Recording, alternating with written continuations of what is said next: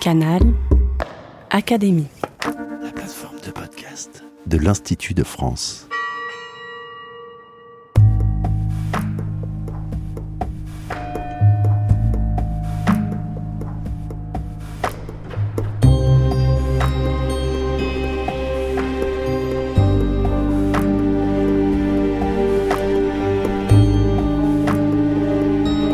Pascal. Pensée pour aujourd'hui.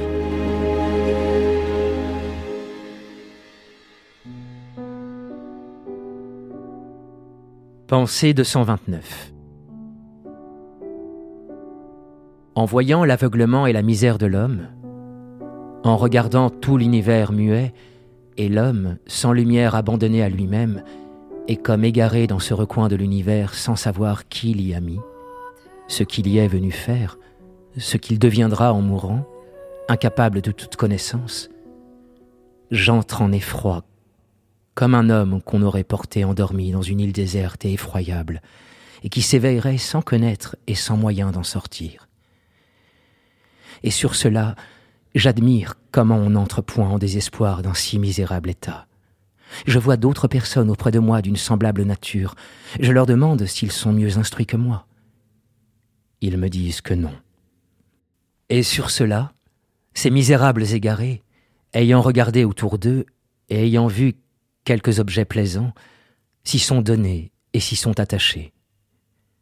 Pour moi, je n'ai pu y prendre d'attache, et considérant combien il y a plus d'apparence, qu'il y a autre chose que ce que je vois, j'ai recherché si ce Dieu n'aurait point laissé quelques marques de soi. Je vois plusieurs religions contraires, et partant toutes fausses, excepté une. Chacune veut être crue par sa propre autorité et menace les incrédules. Je ne les crois donc pas là-dessus. Chacun peut dire cela. Chacun peut se dire prophète. Mais je vois la chrétienne où je trouve des prophéties, et c'est ce que chacun ne peut pas faire. Fragment 229. Le fragment 229 fait partie des pensées que Voltaire pourfend dans sa 25e lettre philosophique. Pourquoi nous faire horreur de notre être? Regarder l'univers comme un cachot et tous les hommes comme des criminels qu'on va exécuter est l'idée d'un fanatique, assène-t-il parmi d'autres amabilités. Voltaire, en attaquant le fragment, ne se méprend pas sur son importance. Cette petite fable, véritable expérience de pensée ou encore expérience mentale, rassemble de nombreux motifs chers à Pascal. Taciturnité de l'univers, homme abandonné et froid de la créature confronté à sa misère congénitale, divertissement. Un homme raconte comment, saisi par la détresse de sa condition dans l'univers, confronté à l'indifférence de ses congénères qui ont préféré se jeter dans le divertissement en s'attachant à des objets plaisants, lui-même incapable de se satisfaire de cet échappatoire, il cherche, s'il n'existe pas dans le monde, contre toute apparence, des marques du Dieu qu'il n'y discerne pas. Dans un bref deuxième paragraphe, il explique comment il est amené à se rallier au credo du christianisme, seule religion qui fournisse dans et par la Bible des preuves de son authenticité.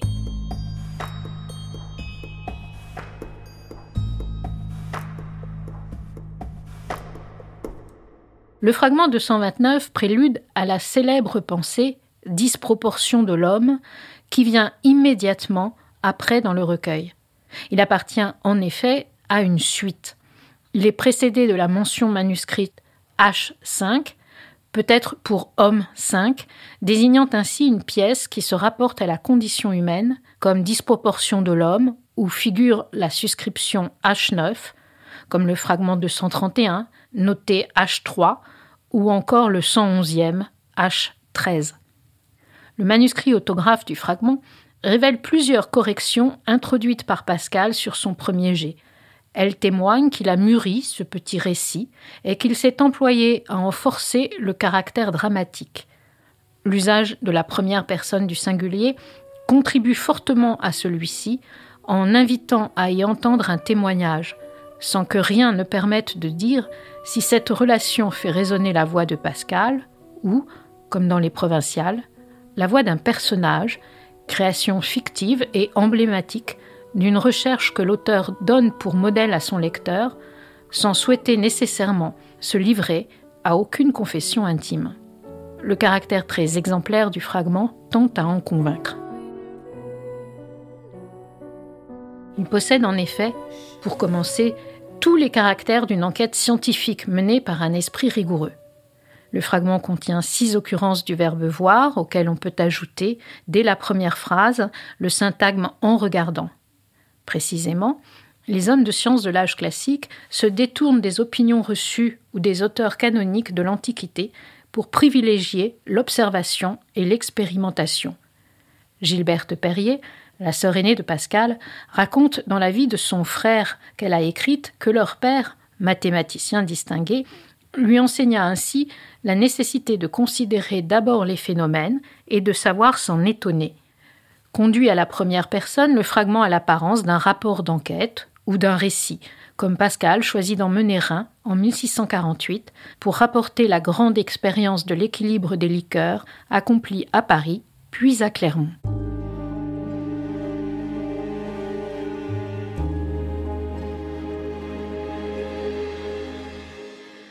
Le narrateur admire comment on entrepoint en désespoir d'un si misérable état, c'est-à-dire, dans la langue du XVIIe siècle, qu'il s'en étonne, qu'il s'ébahit.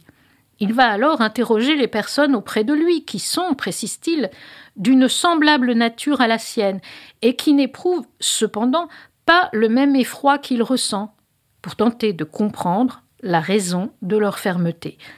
Il se livre cette fois à une enquête de terrain un peu plus loin, écrivant qu'il considère qu'il y a plus d'apparence, qu'il y a autre chose que le néant qu'il discerne, le narrateur procède à un raisonnement qui repose sur l'estimation d'une probabilité. Or on sait que le calcul des probabilités fut un des domaines des mathématiques où Pascal s'illustra. Ce faisant, son personnage veille à ne pas juger de l'existence d'une chose selon qu'elle tombe sous ses sens ou non, ramenant orgueilleusement et sottement, tout à la puissance de son entendement, grevé de pesantes limites. Pascal fustige ce travers dans le fragment 645. Il y a des herbes sur la terre, nous les voyons. De la lune, on ne les verrait pas. Et sur ces herbes des poils, et dans ces poils de petits animaux. Mais après, plus rien. Oh, présomptueux Pascal ne cesse de marteler que ce qui échappe à la créature ou qui lui est incompréhensible ne laisse pas néanmoins d'être. L'homme lui-même, dit-il dans le fragment 164, passe infiniment l'homme. Dure loi d'un univers marqué par la contrariété, frappé au sceau de la contradiction, ou pour mieux le dire, de la coexistence des contraires.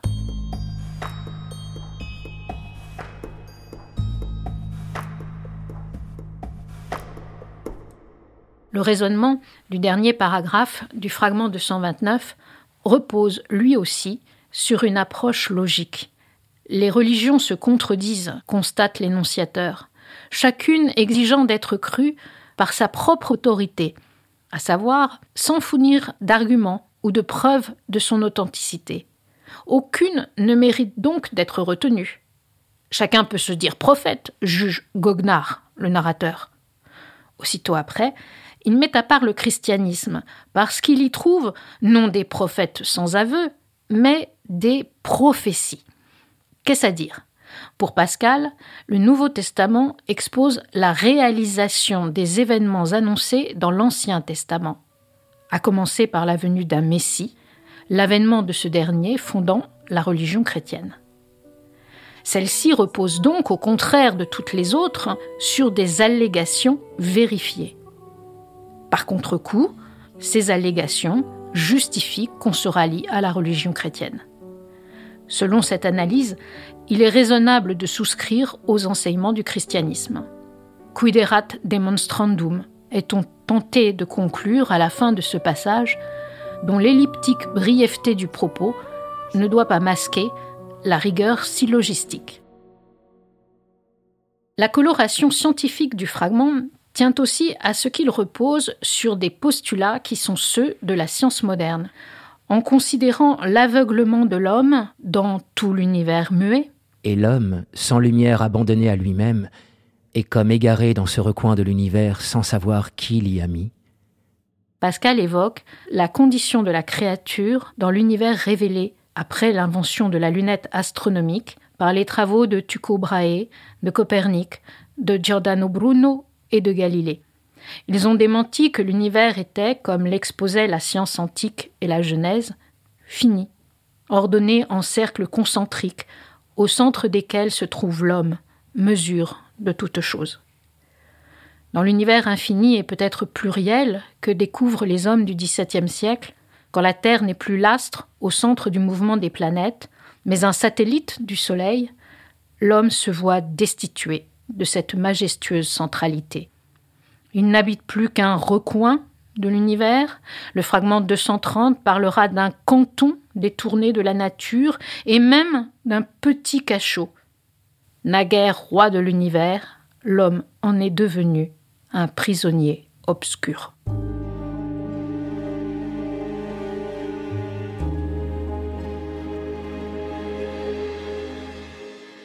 À la juste mesure du cosmos ptoléméen a succédé la disproportion de l'univers moderne, à savoir une absence de proportion.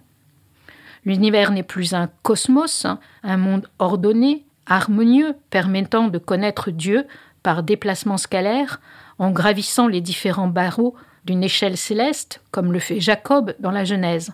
Il n'est plus un univers qui fait concert, dont les sphères font entendre, à mesure de leur balai bien tempéré, une musique céleste.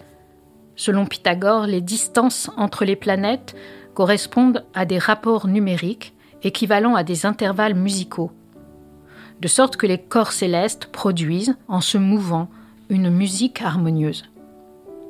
Désormais, l'univers est muet, et c'est ce silence, indice d'une fracture essentielle, qui effraie l'homme de Pascal dans le fragment 229, comme dans le célébrissime fragment 233, le silence éternel de ces espaces infinis m'effraie.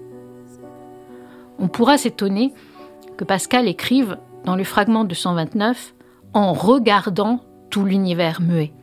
Le silence ne se regarde pas, il s'entend. Mais l'expression ramasse en un raccourci saisissant l'observation de l'univers et ses conséquences.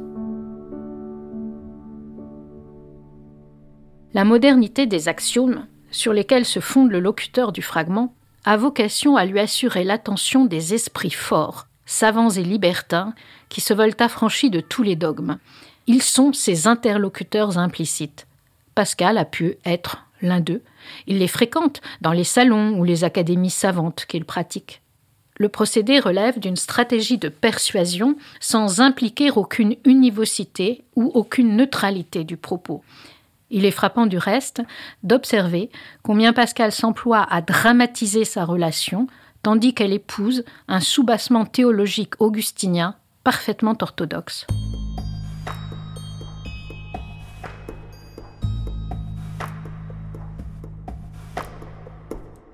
sans lumière, abandonné à lui-même, comme égaré, incapable de toute connaissance. Reproduit en d'autres misérables égarés, le personnage de Pascal se peint dans une condition tragique. S'il parle d'abord d'entrer en effroi, il reprend un peu plus tard J'admire comment on n'entre point en désespoir d'un si misérable état. De l'effroi au désespoir, un pas supplémentaire a été franchi. Le second, en effet, a une valeur théologique. Antoine Furtière le définit dans son dictionnaire paru en 1690 comme, je le cite, une passion de l'âme qui la trouble, qui lui fait perdre l'espérance. Avant de poursuivre, il ne faut pas mettre un pénitent dans le désespoir. Le désespoir est un péché qui ne se pardonne ni en ce monde, ni en l'autre. Il faut donc éviter le désespoir, et c'est un péché parce qu'il est une abdication de Dieu. L'homme renonce parfois jusqu'à la vie lorsque la désespérance le conduit au suicide. Le locuteur du fragment se compare ensuite à un homme qu'on aurait porté endormi dans une île déserte et effroyable, et qui s'éveillerait sans connaître et sans moyen d'en sortir. Sa situation est pire que celle d'un naufragé ordinaire, isolé sans recours dans un espace hostile. Sortant du registre du roman d'aventure, où l'épisode est un lieu commun du XVIIe siècle, Pascal imagine que son personnage ne sait pas comment il est parvenu dans l'île où il se retrouve. Aucun voyage, qu'un naufrage préalable pour lui rendre compréhensible ou acceptable son nouvel état. Il se découvre soudain dans un ailleurs absolu dont il ne peut pas sortir. La même fable est utilisée au début du premier discours sur la condition des grands. Un homme est jeté dans une île inconnue, pose alors Pascal. La lecture du manuscrit autographe du fragment de 129 révèle que Pascal avait d'abord écrit que sa marionnette se trouvait dans un bois effroyable. Le bois participait encore du territoire ordinaire de l'humanité. La correction du bois en île et l'ajout de l'adjectif déserte amplifient le drame et l'isolement radical du narrateur. Le pathétique de sa situation est renforcé. Pascal lui faisait dire alors, à l'origine, J'entre en effroi comme un enfant. En se relisant, il barre le complément comme un enfant, qui suggérait un émoi puéril, potentiellement peu motivé, ou qui serait une simple marque d'immaturité. L'usage absolu du verbe connaître, dans l'expression sans connaître, enfin, très rare, renvoie à une impuissance radicale d'exercer ses facultés intellectuelles l'individu est éberlué, tétanisé, dépossédé de tout recours. Pascal représente une expérience d'une violence infinie, incapable de laisser quiconque indifférent, rendant scandaleuse l'attitude des congénères que son personnage va interroger ensuite. Mais il entend aussi dénoncer l'indignité de cette posture. Plus averti, intellectuellement plus exigeant, son personnage refuse de se laisser rattacher, entravé dans sa quête par des subterfuges hédonistes. Ses lecteurs libertins, qui pourraient se laisser prendre à l'argument, se voient soudain, par fierté intellectuelle, empêchés d'y souscrire. Rhétoricien retors, Pascal les accule à le suivre. Quant à l'insistance qu'il confère au motif de l'attachement, répugnant asservissement, elle relève d'un tropisme personnel. Sa sœur Gilberte, dans sa vie de M. Pascal, souligne dans un paragraphe connu la manière dont Pascal refusait d'y consentir, tandis que le thème revient de façon lancinante dans l'ensemble de son œuvre. Pascal ne veut pas d'attache.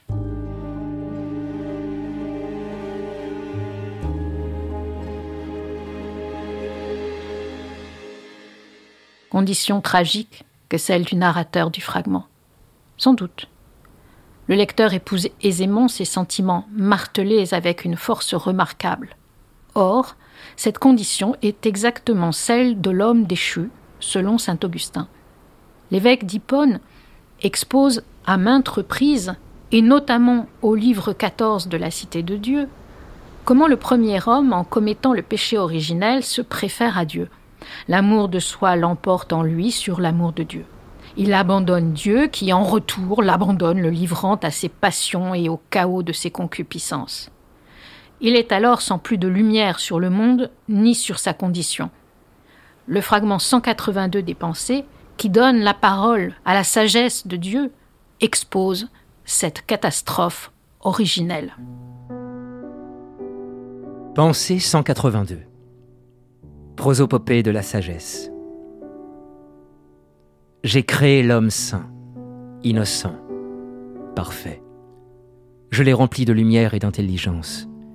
Je lui ai communiqué ma gloire et mes merveilles. L'œil de l'homme voyait alors la majesté de Dieu. Il n'était pas alors dans les ténèbres qui l'aveuglent, ni dans la mortalité et dans les misères qui l'affligent. Mais il n'a pu soutenir tant de gloire sans tomber dans la présomption. Il a voulu se rendre centre de lui-même et indépendant de mon secours. Il s'est soustrait de ma domination, et, s'égalant à moi par le désir de trouver sa félicité en lui-même, je l'ai abandonné à lui, et révoltant les créatures qui lui étaient soumises, je les lui ai rendues ennemies. En sorte qu'aujourd'hui, l'homme est devenu semblable aux bêtes, et dans un tel éloignement de moi, qu'à peine lui reste-t-il une lumière confuse de son auteur, tant toutes ses connaissances ont été éteintes ou troublées. Les sens indépendants de la raison, et souvent maîtres de la raison, l'ont emporté à la recherche des plaisirs. Toutes les créatures, ou l'affligent, ou le tentent, et dominent sur lui, ou en le soumettant par leur force, ou en le charmant par leur douceur, ce qui est une domination plus terrible et plus injurieuse. Voilà l'état où les hommes sont aujourd'hui. Il leur reste quelque instinct impuissant du bonheur de leur première nature, et ils sont plongés dans les misères de leur aveuglement et de leur concupiscence qui est devenue leur seconde nature. Ce fragment consonne parfaitement avec le 229e. Il narre la même histoire. Le protagoniste du fragment 229 est un de ces hommes abîmés par et dans le péché. Mu par un instinct du bonheur conservé de sa première nature, il tente toutefois d'échapper à la caverne de faux semblants où il a été jeté. Il n'est pas en effet totalement impuissant. S'il ne saurait faire lui-même son bonheur, ni éprouver aucune félicité dans les choses qui le divertissent de son malheur, et, simultanément, le détourne davantage de Dieu et de tout bonheur véritable, il est de son ressort de s'efforcer de lever le voile et de voir Dieu, car Dieu est caché et non point absent. Pascal, glosant le verset 15 du chapitre 45 du livre d'Isaïe dans l'Ancien Testament, traduit même que Dieu se cache. Partout présent, il se dissimule pour exciter la créature à le découvrir, pour lui manquer et lui donner envie de le chercher. Il faut chercher Dieu, intime le fragment 192.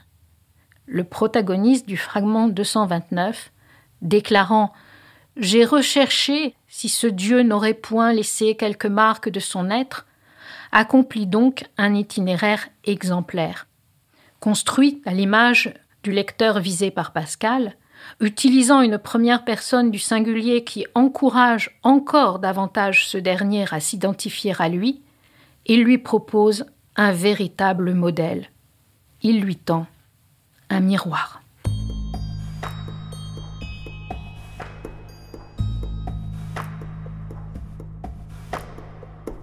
Le geste aurait peu de chance d'avoir aucune véritable efficacité pratique si le texte n'était tout entier ranimé par une tension propre à entraîner son lecteur.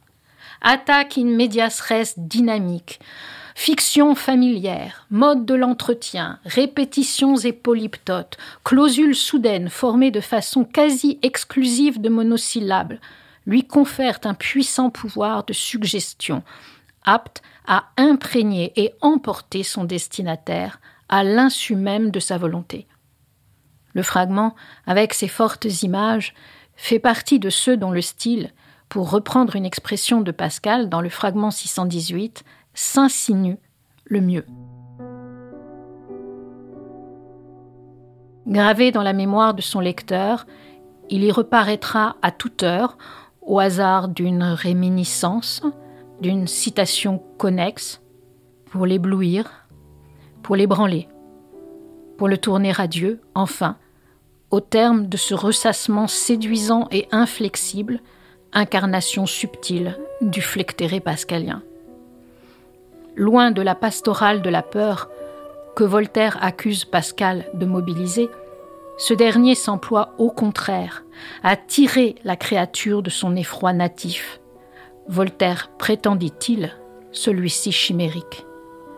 À dire vrai, quand l'exégèse moderne aura prouvé la fragilité de l'argument que Pascal discerne dans la valeur figurative de la Bible, l'intelligence brutale de son analyse de la condition humaine, au jour de l'épistémée moderne, et sa rhétorique incantatoire conserveront au fragment toute sa séduction. Ne fut-elle pas si éclatante? Voltaire et ses semblables ne s'insurgeraient pas tant, ni si vainement.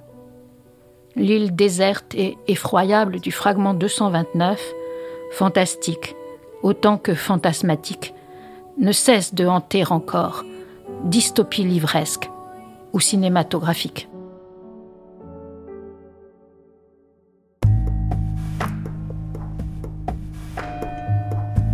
Les séries de Canal Académie.